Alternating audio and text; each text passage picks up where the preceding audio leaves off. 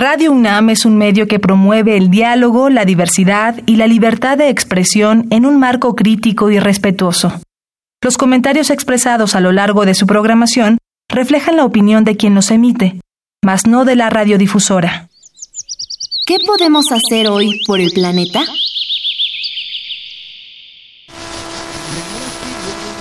Algunos aparatos no nos dejan otra opción más que seguir empleando pilas. Te recomendamos elegir unas recargables, ya que una sola pila puede llegar a sustituir hasta 1500 desechables. Contaminan muchísimo menos y representan un gran ahorro para tu bolsillo. Bastan de 4 a 6 recargas para amortizar la diferencia de precio de una pila recargable.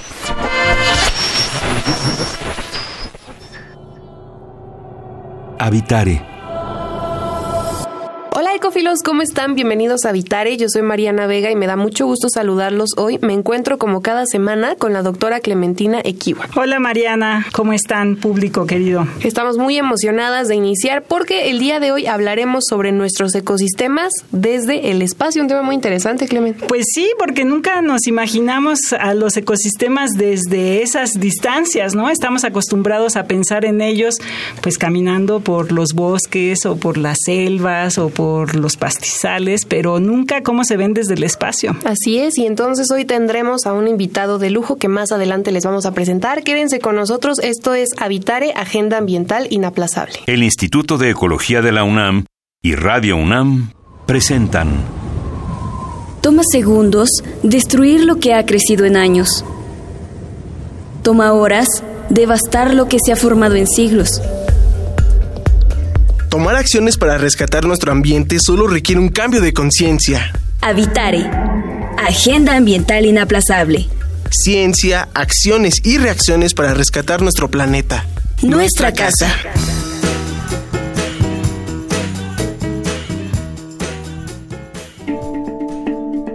Ecoefemérides.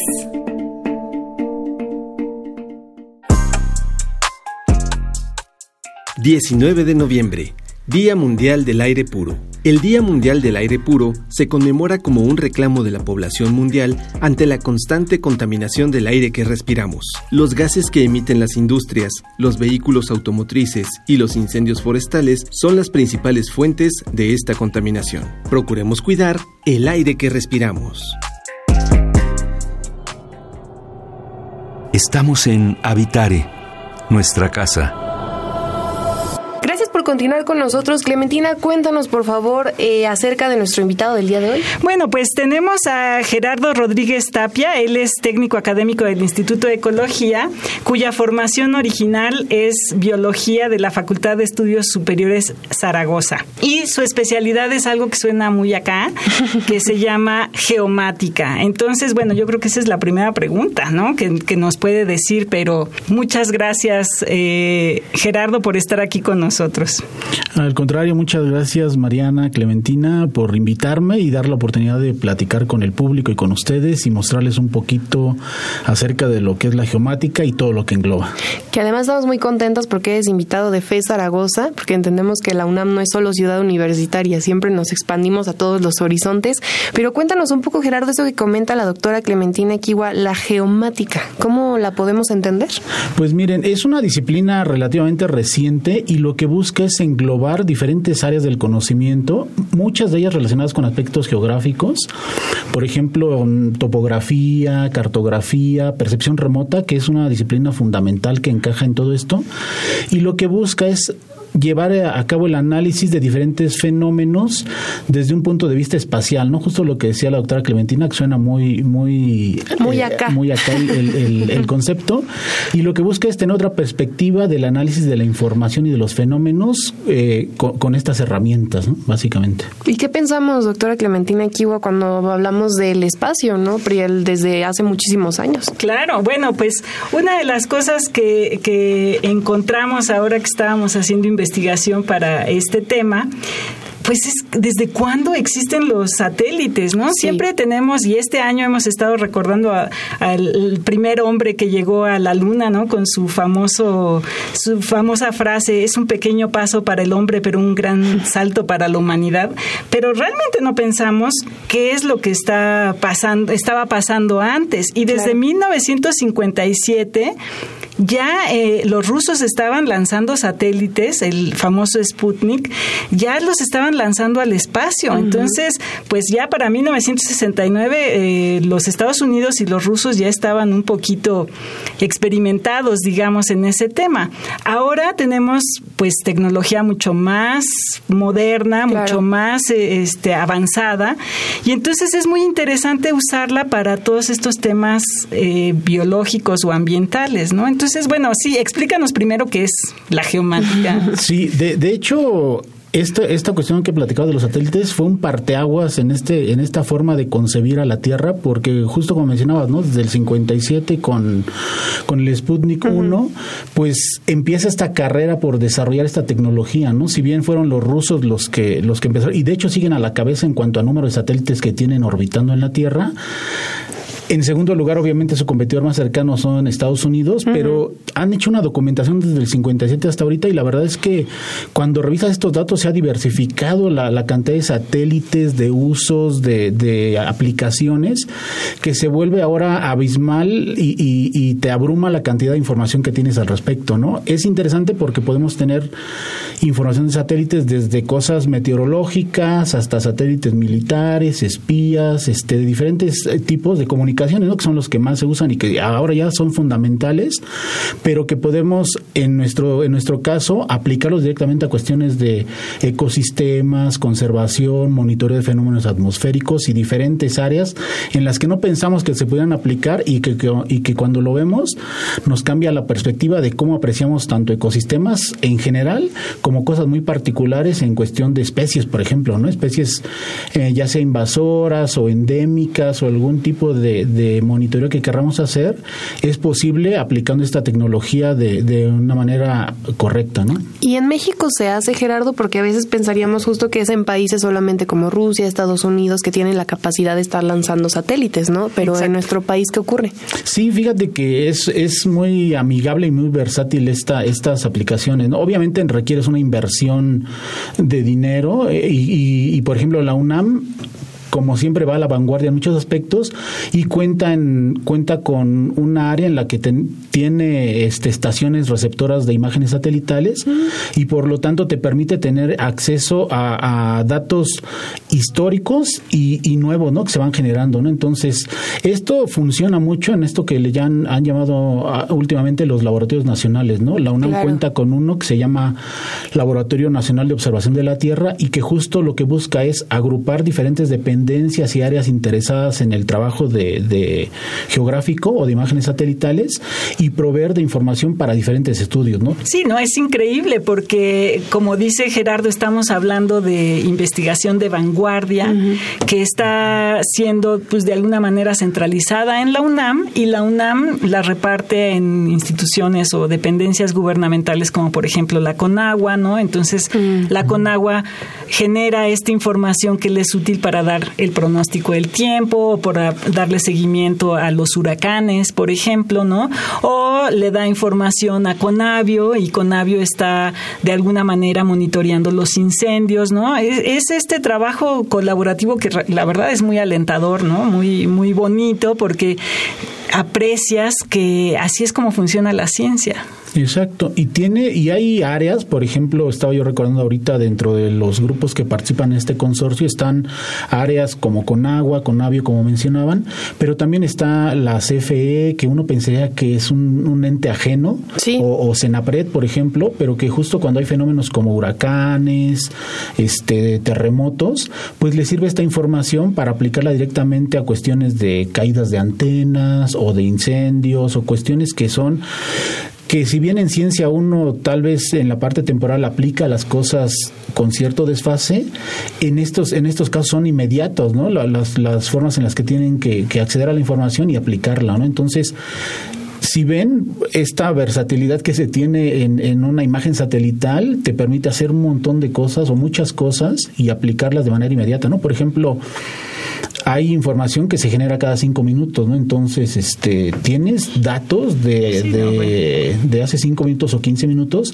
que lo único que te retrasa el poder disponer de ellos es el procesamiento que, que llevas a cabo con ellos y, la, y el momento en el que lo entregas, ¿no? Pero cuando antes sonaban cosas como de ciencia ficción o de película, la verdad es que ahora puedes disponer de ellas casi de manera inmediata, ¿no? No, es increíble. Además, todo eso se queda registrado, es decir, gracias a eso podríamos ver un antes y un después en cómo se van configurando los ecosistemas, ¿no? exacto. Hay, por ejemplo, imágenes, eh, acervos de imágenes desde los 80, dependiendo del tipo de satélites con los que estés trabajando, desde los 80 hasta ayer en la mañana, por ejemplo, hoy en la tarde, con los que puedes trabajar esa información, ¿no? Ahora, creo que, creo que ahora más bien el problema que se tiene es que la cantidad de información es tanta que debe ser muy claro en cómo la usas y para qué la usas, ¿no? Porque puedes tener la misma información dependiendo de la fuente que, que la, que la usa y, la, y el, eh, quienes la usan, pueden organizarla de diferente forma y si tú no cuentas con la información de la imagen, que en este caso se llaman metadatos, si no cuentas con esa información, pues tú puedes usarla de manera libre sin saber realmente si el dato que te está proveyendo es el correcto, ¿no? Entonces ahí sí hay que tener mucho cuidado y como decíamos hace rato, tener el conocimiento como para poder saber qué estás analizando, ¿no? Pero tienes información de todo tipo. Claro, saber cuál es la pregunta exactamente, ¿no? Por ejemplo, ahora que tú vas a hacer tu tesis en, Cuatro Ciénegas, Mariana, uh. eh, pues está muy padre porque eh, hay información satelital desde hace 30 años, ¿no? o 40 años. Entonces puedes saber qué es lo que ha ido pasando, puedes incluso eh, entender cómo se ha extendido la población, cómo se ha utilizado el agua, si se ha dañado o no se ha dañado los ecosistemas en las zonas aledañas. O sea, tienes mucha información nada más que efectivamente tienes que pensar qué pregunta vas a hacer para poder poder rescatar esa información. Claro.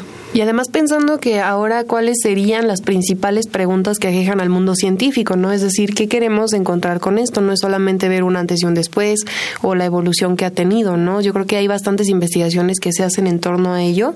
Quizá en un momento nos puedas platicar un poco más acerca de eso, Gerardo, pero vamos a hacer una pausa, ¿te parece, Clementina? Me parece muy bien. Vamos a escuchar Cambio Climático y seguimos con nuestro invitado Gerardo Rodríguez. Cambio climático. Como hemos mencionado en cápsulas anteriores, los efectos del cambio climático sobre todo ser vivo son adversos y diversos. Si la salud de la madre naturaleza es afectada, la del ser humano también estará mermando, pues las personas dependemos del equilibrio de esta para sobrevivir como especie. Según datos de la Organización Mundial de la Salud, entre el 2030 y el 2050 habrá unas 250.000 defunciones al año a causa del cambio climático, 38.000 por exposición al calor, 48.000 por diarrea, 60.000 por paludismo y 95.000 por desnutrición infantil. El paludismo es causado por parásitos del género Plasmodium, que se transmiten al ser humano por la picadura de un mosquito. Esta es una enfermedad que ocasiona fiebre muy elevada.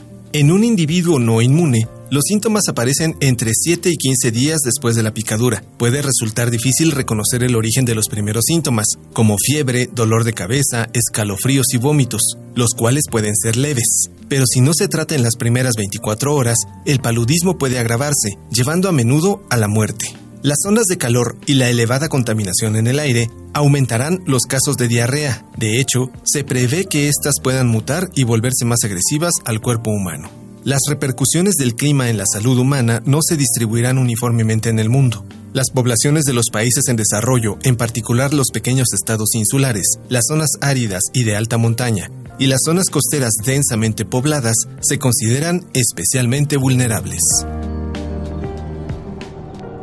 Estamos en Habitare, nuestra casa Qué gusto que continúen con nosotros en Habitare, Agenda Ambiental Inaplazable. Hoy estamos hablando sobre nuestros ecosistemas desde el espacio y nos estamos enterando de bastantes cosas interesantes, doctora Clementina. No, bueno, está padrísimo porque en realidad, como dice Gerardo, es tanta información que no sabe uno por dónde empezar a preguntar. Entonces, bueno, yo eh, a lo mejor una de las primeras preguntas que le haría, ¿no? Ok, ya recibiste esa información, ya estás viendo, pues a lo mejor capas de, de metadatos, como dices tú, este, que son numeritos, que son a lo mejor palabras, o que son a lo mejor colores, o píxeles, ¿no? Dependerá de lo que sea. ¿Cómo puedes ir interpretando estos datos para darle forma a una historia científica? Ok, pues miren, todo parte, como mencionamos hace, hace un rato, de la pregunta, ¿no?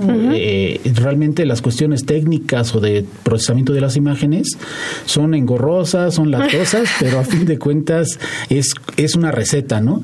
Sin embargo, el partir de qué pregunta buscas es, es eh, la forma en la que trabajas con la información. ¿no? Si bien las imágenes que tenemos son imágenes la única limitante, por ejemplo, puede ser el espacio del procesamiento de la imagen, ¿no? Son imágenes muy grandes, hay imágenes de 2.500 kilómetros este, cuadrados, entonces son muy grandes y además con una resolución del tamaño del píxel, como mencionabas, es decir, la unidad mínima que puedes medir de 10 metros, un metro, ¿no? Entonces es mucha la información. Increíble.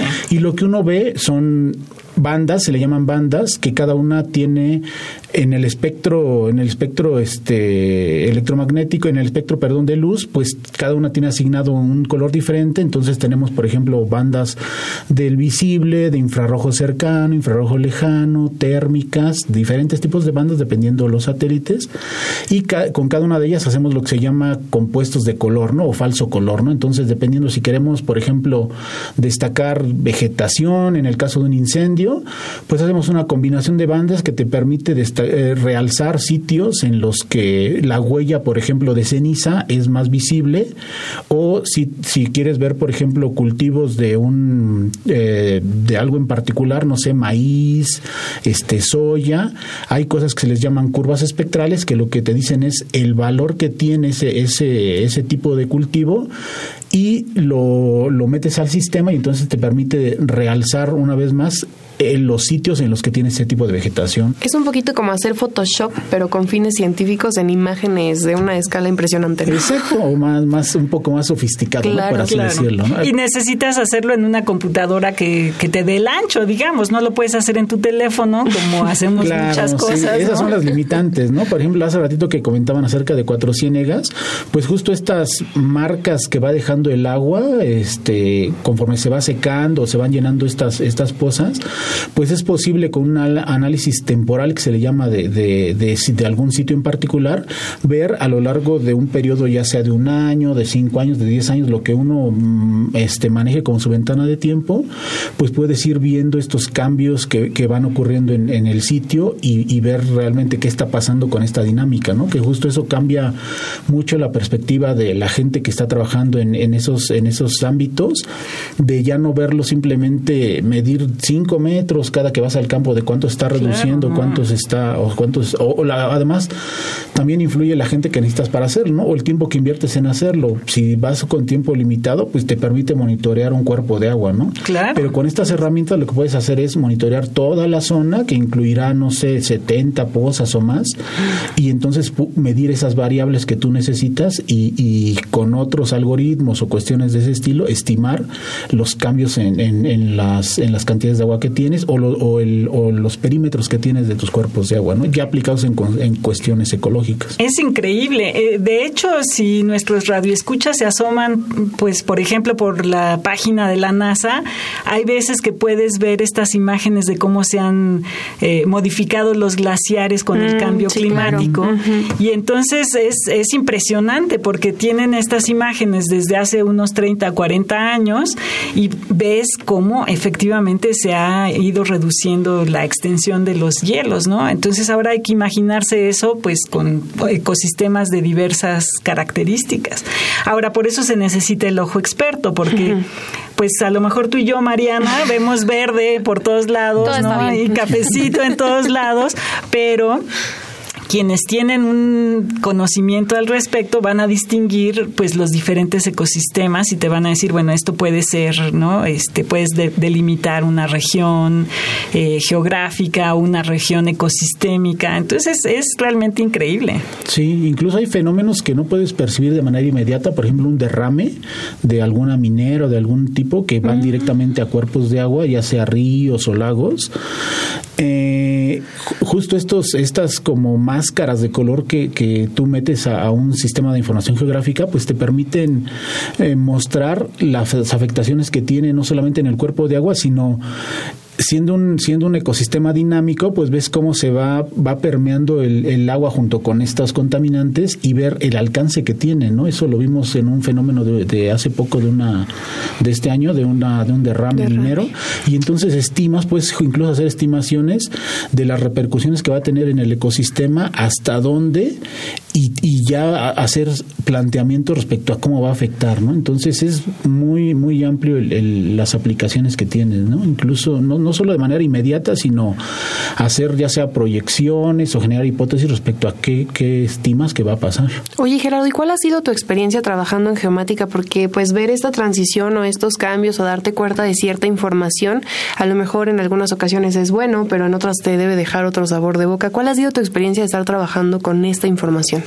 Pues en general ha sido muy gratificante porque me ha permitido colaborar con muchos grupos de investigación muy, muy diversos, cuestiones desde que yo no pensaba que pudiéramos aplicar con bacterias, por ejemplo, hasta cosas como cuatro ciénegas o, o, incluso monitorear un tipo de vegetación muy particulares, ¿no? Bosques secos, por ejemplo. Entonces, algo muy satisfactorio es que he conocido muchas áreas de, de, de, dentro de cuestiones de conservación o de ecología y por otro lado ha sido que, esta disciplina permee en, en, el área de ecología o de conservación cuando en cierto momento no, no, no, se tenía una visión tan general de cómo, de cómo se aplicaba, ¿no? eran cuestiones de yo trabajo en Valle de Tehuacán, yo trabajo en Cuatro Cienes, yo trabajo en tal lado, y verlo de una manera más amplia, más global, la verdad es que ha sido muy, satisfactorio y esa ha sido de las experiencias más bonitas. Fíjate, o sea, básicamente yo diría que Gerardo ha tenido la oportunidad de conocer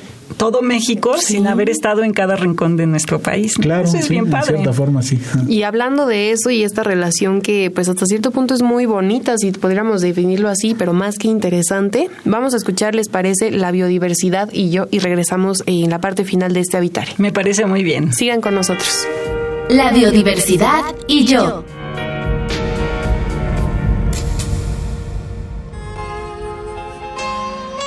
Los chimpancés son una especie de simio que están estrechamente relacionados con los seres humanos, pues comparten con nosotros el 94% del ADN. Son grandes atracciones en los parques zoológicos debido a la forma en la que interactúan unos con otros. Al tener una jerarquía establecida y cuidar de sus crías muy bien, nos hacen recordar las relaciones humanas.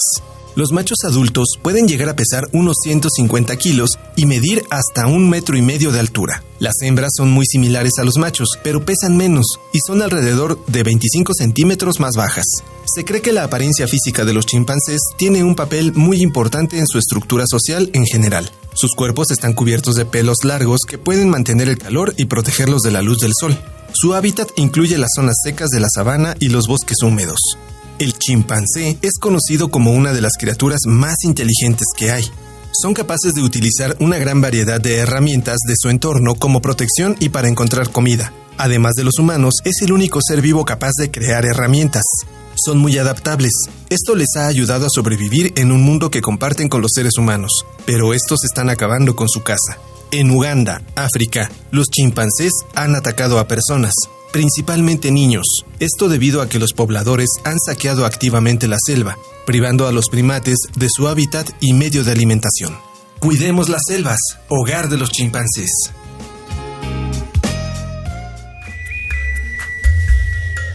Escuchas Habitare, Agenda Ambiental Inaplazable.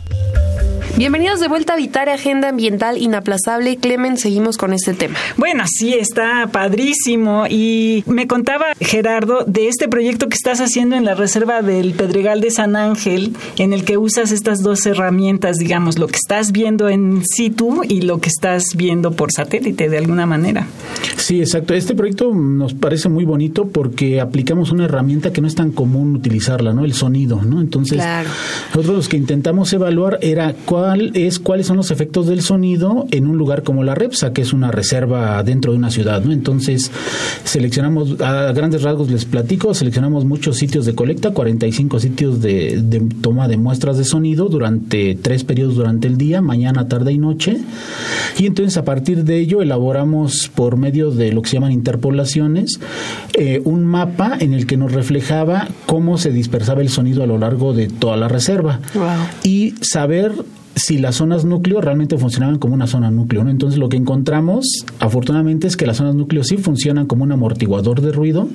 Sin embargo, lo triste en este asunto, ahora que preguntabas de las satisfacciones y, las cosas tristes, pues es que los circuitos de la UNAM son generadores de un ruido impresionante, ¿no? Que en cierto modo ahí es donde entra la interacción en todo el ecosistema en todo, eh, y en estos sitios, ¿no? Eh, ¿Qué tanto, y esa es otra, otra pregunta que surge, qué tanto afecta esta variable a un sitio como la REPSA, ¿no? Entonces, como ven, surgen muchas preguntas a partir de una variable tan sencillita de medir, pero que no se había contemplado en, muchos aspectos, ¿no? Había habido este, estudios donde monitoreaban tres, cuatro puntos, pero monitorear toda la REPSA es lo que nos funcionó eh, bien y además da pie para seguir haciendo análisis en ese sentido, ¿no? ¿Y cuál sería la finalidad de este estudio, Gerardo? Si podremos darle un fin o qué es lo que estamos esperando con ello. Pues mira, hay un concepto a nivel mundial que se llama reservas naturales urbanas y justo lo que buscan es tener sitios en los que, que, que, sirvan no solo de esparcimiento para la población aledaña, sino que además provean esto que le llaman servicios ecosistémicos, que no solamente tienen que ver con biodiversidad, sino también con cuestiones de esparcimiento, de educación, diferentes aspectos que hacen que, que, no solamente la, la, gente aledaña a los sitios, sino en general la población de una ciudad pueda tener acceso a esos beneficios que le proveen estos, estos lugares. Vaya, pues entonces ya estamos viendo ahí la, lo, cómo se puede aplicar todo este conocimiento. Exacto, empezamos desde el espacio y estamos acabando en nuestros jardines, hay que diseñar mejor nuestros jardines. Bueno, pues qué interesante, lamentablemente se nos terminó este Habitare y bueno, Gerardo, no nos queda más que agradecerte por habernos acompañado y por el trabajo que estás realizando principalmente muchas gracias por la invitación. No, mil gracias a ti. Queremos agradecer al Instituto de Ecología de la UNAM y a Radio UNAM. En los controles técnicos estuvo Miguel Ángel Ferrini, en la asistencia Carmen Sumaya y Flor Canchola. Información de Aranza Torres y Gaby Jiménez Casas, producción de Paco Ángeles y en las voces los acompañamos Mariana Vega y Clementina Equiwa. Los esperamos en el próximo Habitare Agenda Ambiental Inaplazable. Hasta la próxima. ¿Qué podemos hacer hoy por el planeta?